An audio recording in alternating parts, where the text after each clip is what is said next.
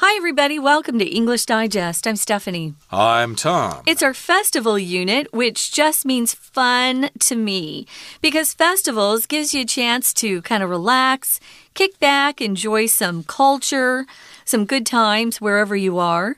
Okay, today we've got a, a couple of other celebrations to talk about. We're going to go to Brighton in the UK, and we're going to go to the Bahamas as well as also we're going to go to uh, the United Arab Emirates. We've got three December festivals to talk about, so let's get to it, everybody. Let's read the entire contents of our lesson right now. Burning the Clocks, Brighton, UK, December 21st. In the UK, December 21st marks the winter solstice, the shortest day of the year. The city of Brighton celebrates this fascinating occasion in its own contemporary way. Burning the Clocks is a magical parade that involves people holding handmade willow lanterns as they proceed through the city's oldest streets and down to the sea. Once at the beach, participants pile up the lanterns, along with clocks, to be set alight. The huge bonfire is followed by a magnificent fireworks display. Junkanoo Festival, the Bahamas, December 26th and January 1st. Anyone who is looking for a party atmosphere for their December celebration need look no further than Junkanoo. This Bahamian festival has abundant color and sound, with cowbells, drums, whistles, and brass instruments all mixing together in harmony to create a musical delight that will undoubtedly compel visitors to dance. The Junkanoo is biannual, but when it does occur, the celebration lasts all night. Al Dafra Festival, United Arab Emirates, October 28th through January 31st. Although the dates change slightly each year, this Bedouin festival is always an extensive one, lasting a couple of months. Every year, around 25,000 camels are escorted onto a remote area. Here, the camels participate in a kind of camel beauty pageant. The festival also comprises purebred horse racing, a falconry competition, and a 2,500 meter dog race, among other things. The idea behind the festival is to promote the lifestyle of the Bedouins, who are nomadic Arab tribes that inhabit various desert regions.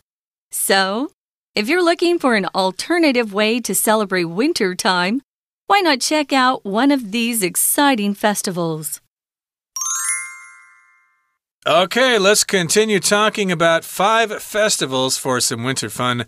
We've already talked about two of those festivals the one in Chichibu, Japan, mm. and the other one in Küsnacht in Switzerland. Now, today we're going to talk about one in the UK one in the Bahamas and one in the Middle East. But let's uh, talk about the one in Brighton, which is in the UK. The festival is called Burning the Clocks.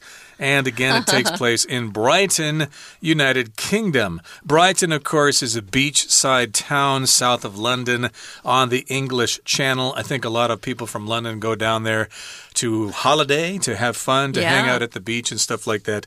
And they have a celebration that takes place on December 21st, which is later in the month, just a couple of days before Christmas. Now, in the UK, in the United Kingdom, December 21st marks the winter solstice, the shortest day of the year. So this uh, day happens on different days uh, every year. It depends on uh, you know astronomy and things like that. The but, uh, calendar, yeah. Uh, yeah, indeed. So December 21st will be the shortest day of the year. Uh, it's still 24 hours, folks. It's still the same length, but it just means the daytime is shorter than the nighttime, and that's all because of the Earth tilting on its axis. So, of course, uh, we have similar celebrations here in Taiwan on the winter solstice. Uh, you're supposed to go have tangyuan or gee, what is that? Soup dumplings or whatever. Soup soup balls, I like to call them. I've only heard tangyuan, and I'm a foreigner, so I don't yes, know. yeah, the English translation sounds kind of stupid. Yeah, so. even foreigners say tangyuan. They might say it, you know, kind of crazy sounding like tangyuan or something, Possibly, but yeah. yeah, that's what we call it, tangyuan. But anyway, this is the shortest day of the year, and so they have this celebration, and that day is called the winter solstice. Mm -hmm. And then, of course, you've got the summer solstice. Uh, the day is the longest. The Daylight sunlight, is longest. yeah. yeah, the sunlight is the longest, and the uh, nighttime is the shortest, but that takes place in the summer. Sure does. but this is during the winter, and the city of Brighton celebrates this fascinating occasion in its own contemporary way. So, contemporary just means modern. This is how they celebrate it nowadays. It's not really based on old traditions. Well, it is, but they celebrate it using modern methods. Yeah, so Burning the Clocks, the name of this festival, is a magical parade. A lot of these festivals, you'll notice, have a lot of parades because that's just fun. You know, everybody can get together. Those who want to participate and perform are invited to, and those who just want to sit back and be spectators, you don't have to do anything, they can do that as well. But it's a fun time for families, lots of kids involved too. So, this Burning the Clocks is a parade, it's magical, that involves people holding handmade willow lanterns. Here are the lanterns again. Willow is a type of a tree. It's actually my favorite tree. Of all the trees out there, I love the willow tree the most. Uh, we even have a willow in my front yard. My parents' home had a willow tree. We have willows here too. They just are so graceful. Um, they they have very narrow kind of leaves and they have long branches that just kind of bend down to the ground. They make handmade willow lanterns. So these aren't produced in some big factory, guys. These are special. They're made by people who are crafts, craftspeople, craftspersons um, who make them by hand. And they proceed through the city's oldest streets and down to the sea. Oh, that's fun. So, of course, the UK has old streets, uh, which I always enjoy. I love history. So, you can see lots of beautiful architecture from long ago. And you walk down with friends, family, and you, you get near the sea. As Tom said, it is a beach town. Uh, again, they make those lanterns, and they're called willow lanterns. Hmm. And uh, Stephanie told us what a willow tree is, but I think they use those long, thin branches as a framework, Hmm. and then they stretch cloth over them. It's very similar to lanterns for Yuan Xiaojie here, Lantern Festival here. They look similar, but. Oh, they're cool. different. Uh, they have their own designs there. They look mostly white in Brighton, whereas here they have lots of colors. Hmm. Yeah. But in any case, here, yes, they carry them down to the sea. And once at the beach, participants pile up the lanterns along with clocks to be set alight. If you set something alight, you basically burn it, you start a fire. Set it on fire. Uh, Yeah. Indeed, and it looks like uh, the English love their bonfires. I think there's another one for uh, what's that guy, Terry Fox Day or something? No, that's in Canada. Sorry, Yeah, but they do love bonfires. You're right. uh, in Lewes, uh, England, somewhere they Hmm. have some kind of celebration where they have a big bonfire. Bonfire is just a huge fire.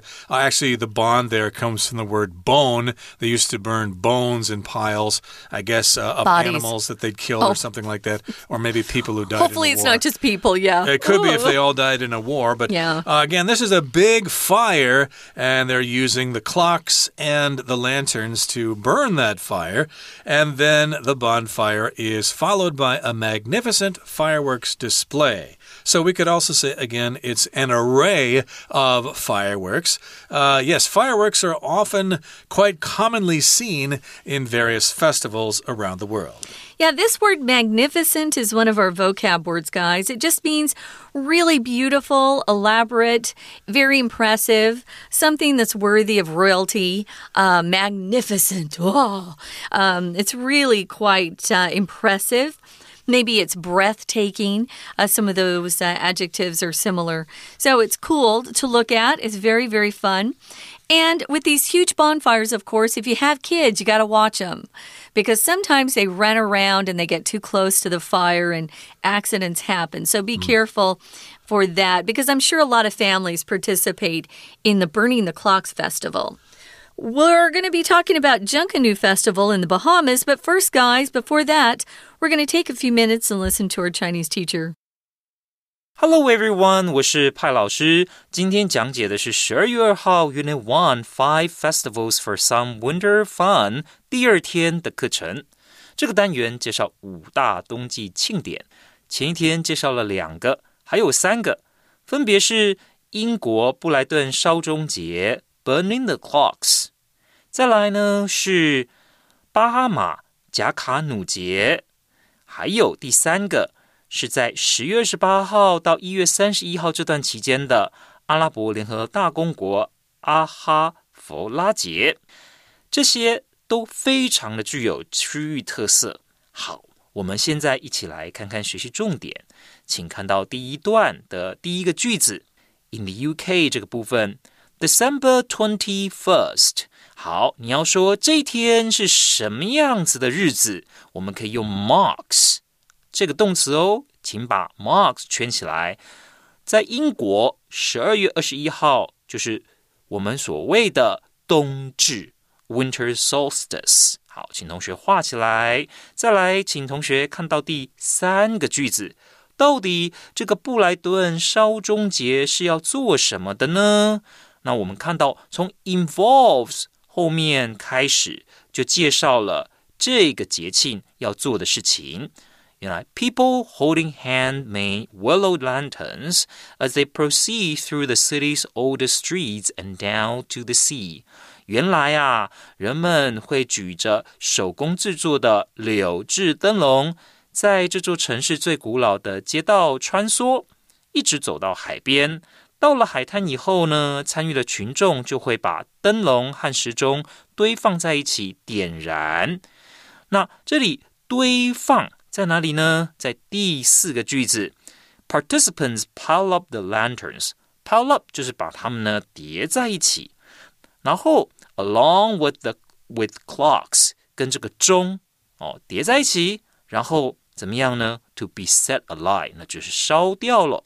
好，那再来，请看到第五个句子的 bonfire 哦，同学不晓得有没有参加过这个萤火晚会啊？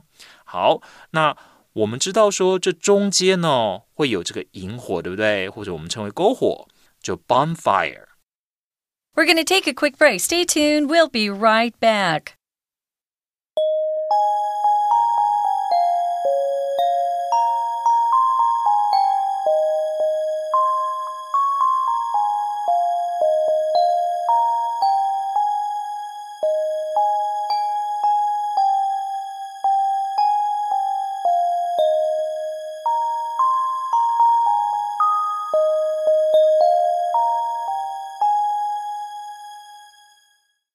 Okay, let's continue. A couple of days later, after the Burning the Clocks festival in Brighton, UK, we're going to go to the Bahamas, which is a country of islands uh, in the Caribbean Sea. Uh, I think they're straight east of Florida, if I'm not mistaken.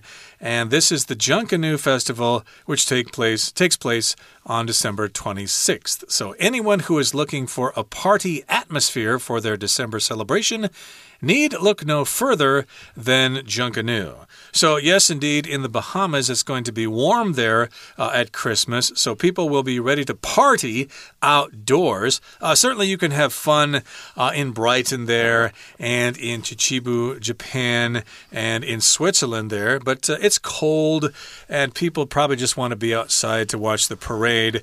But if you're in the Bahamas, hey, you can be on the beach and having a great party with lots of music and stuff like that. So, yes, indeed, you might be looking for a party atmosphere. Now, the uh, the Earth, of course, is uh, surrounded by the atmosphere. That's the air that goes mm -hmm. around the Earth. We need the atmosphere to survive. The atmosphere blocks away uh, what is the uh, solar wind or something like that. It kind of protects us from solar radiation and cosmic rays and stuff like that.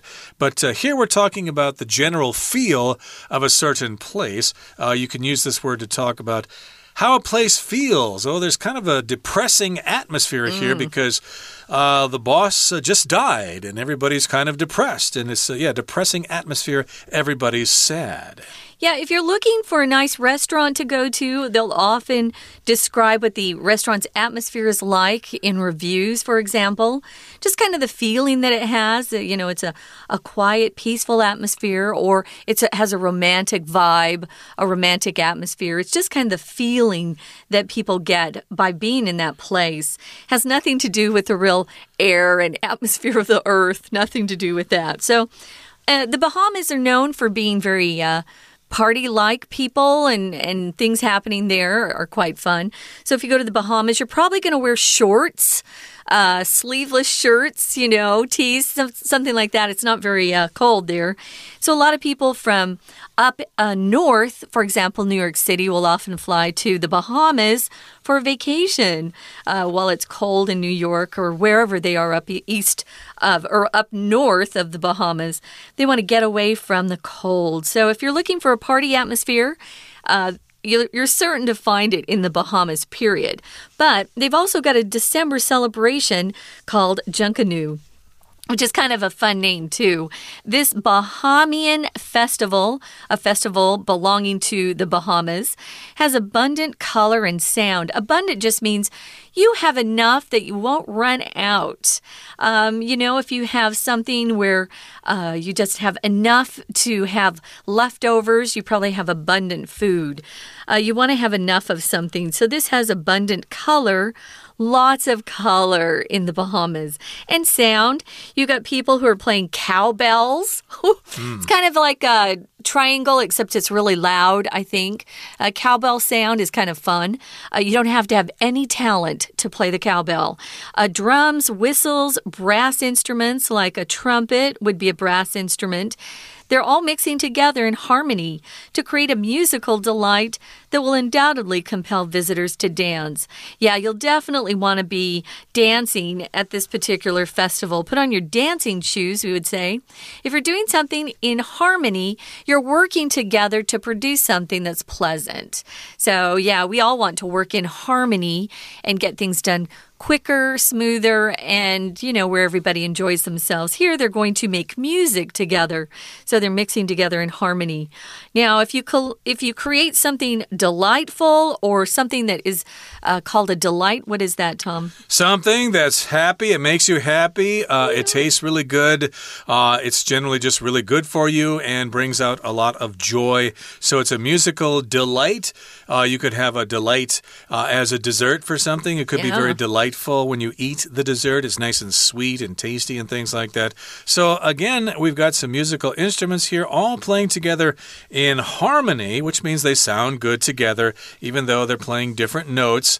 And these uh, sounds and these colors and stuff will compel, undoubtedly, they will compel visitors to dance. And here we've got the word to compel, and that just means to encourage somebody to do something, or you might uh, indeed uh, do it with more force, uh, like you might compel somebody to serve in the military uh, if you need soldiers for war or something like that. But in this particular case, it just means the visitors are encouraged to start dancing and not stand there and look kind of dumb when you're not actually doing something with so much color and music going on. You just got to get up and start dancing.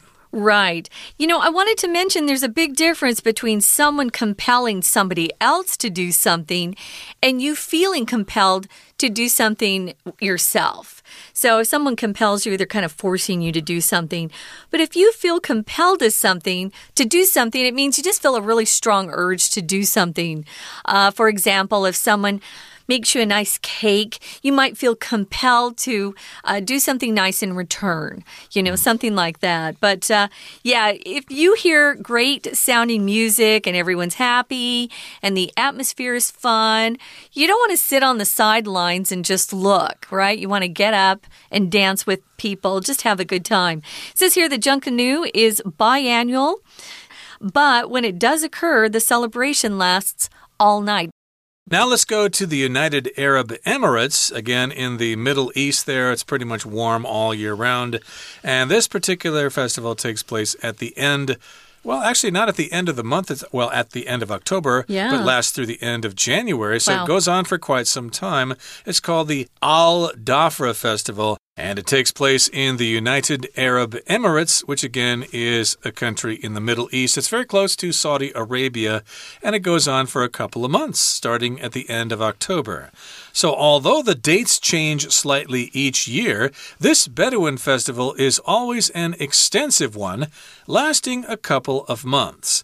So, it may be based on the lunar calendar or on the Islamic calendar. I'm not quite sure, but uh, the dates will change every year so you need to check to make sure when this festival takes place. And it's a Bedouin festival, mm -hmm. and it's always an extensive festival because it lasts a couple of months and a lot of people are involved. Now, the Bedouins are people who are nomadic, which means they move around all the time.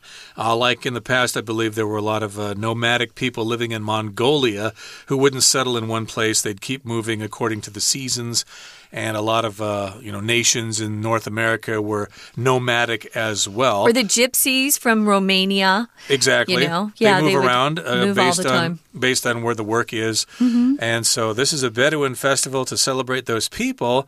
And again, it lasts for a couple of months. It's quite extensive. Wow, no no kidding, it's extensive. Every year around 25,000 camels are escorted onto a remote area I didn't even know there were 25,000 camels in one country. That's a lot of camels. Mm. So, if you escort something somewhere or somebody somewhere, you just accompany them and you take them someplace. So, they they take these camels to a remote area, and here the camels participate in a kind of camel beauty pageant. Now, usually when we have beauty pageants, we're judging uh, how pretty girls are, you know, in different dresses and swimsuits, and we're listening to their talent. But here, it's an animal beauty pageant. We do have dog shows mm. similar to that, but this is a camel beauty pageant we don't see a lot of camels in the United States, so this is kind of special for us, I think, uh, to go and see that many camels together. Um, and the festival also comprises or is made up of purebred horse racing. Yeah, the Arabs are very famous for their horses. And uh, a lot of these Arab horses are sold to um, people who like to, you know, who like to race their horses. Um, that's a different world for me. You have to have a lot of money to get into horse racing. So they're purebred, meaning um, they are they're not just you know horses you you take off you know the the heap. Uh, these are horses that have very good parents. You can trace their lineage. Now to comprise um, you use this often when you're just talking about something is made up of different parts. So it consists of something. It's comprised of something. And this you don't have to use of. You just say it comprises purebred horse racing. Something else is a falconry competition uh, which we don't usually see either, and a 2,500 meter dog race. Guys, I just want to say we always tend to read these 2,500.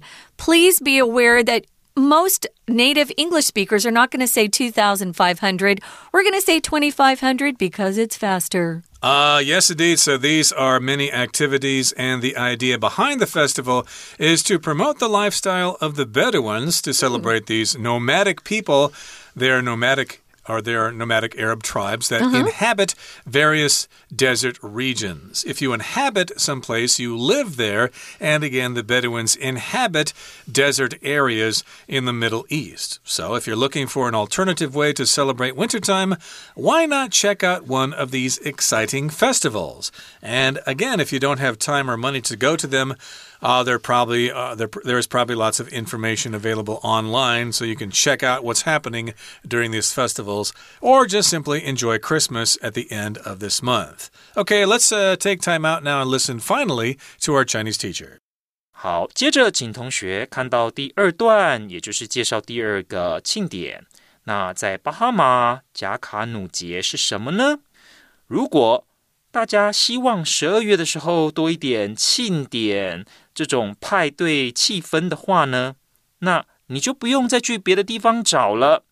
你所需要的就是所谓的加卡努节。请同学特别看到第一个句子最后面的这个部分，You need look no further than。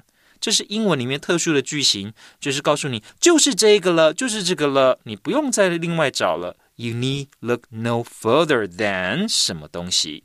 好，再来，请同学看到第二个句子的最后面这个地方哦。好，他就讲到说，这里呀，他们有很多的颜色，很多的声音，全部融合在一起，却非常的和谐，all mixing together in harmony。然后呢，会让人觉得非常的开心。那开心之余就怎么样呢 ？A musical delight that will undoubtedly compel visitors to dance. Compel，如果同学查字典，会有逼迫的意思。但这里呢，我们说这个音乐还有呢这种色彩，让人会逼迫人去跳舞，很奇怪，对吧？所以其实就是啊，因为这些音乐还有色彩的关系，所以观光客会不由自主 手舞足蹈起来。所以这里 compel 我们可以把它理解为就是不由自主而做了什么事情。好，再来，请同学看到第三个庆典喽。第三个庆典在哪里啊？在阿拉伯联合大公国 （United Arab Emirates）。好，那其实英文里面常常都直接说他们的简称就是 UAE，所以同学知道 UAE 就是阿拉伯联合大公国，包括大家所熟知的杜拜。其实也是这个大公国的成员之一。再来，请同学呢就看到这个节气呢，到底有什么特别的呢？有，请看第二个句子，这里怎么样呢？Every year, around twenty-five thousand camels are escorted onto a remote area。所以原来呀，每年呢都会有两万五千多只的骆驼会被带到哪里呢？带到遥远的地方。为什么？原来在这边，他们会有所谓的骆驼选美比赛，请同学把 beauty pageant 画起来，就是选美比赛。那不是只有骆驼的相关娱乐节目而已哦。原来啊，还有什么呢？还有纯种马的竞赛 ，purebred horse racing。所以这个节庆，这个庆典其实是非常多姿多彩的。那为什么要有这样子的庆典呢？背后的意义是第四个句子：The idea behind the festival is to promote the lifestyle of the Bedouins。好，那他们是谁呢？他们其实是游牧民族，They are nomadic. They are nomads。所以呢，这个 nomad 就是游牧民族。好， 以上就是我们针对这个单元第二天课程的中文解说。谢谢大家。That's it, guys. We sure hope you enjoyed our festival unit. Two days of focusing in on some very uh, interesting and unusual festivals, things that you don't normally hear about. I learned some new stuff. I'm sure Tom did too. We hope you'll join us for our next program. For English Digest, I'm Stephanie. I'm Tom. Goodbye. Bye.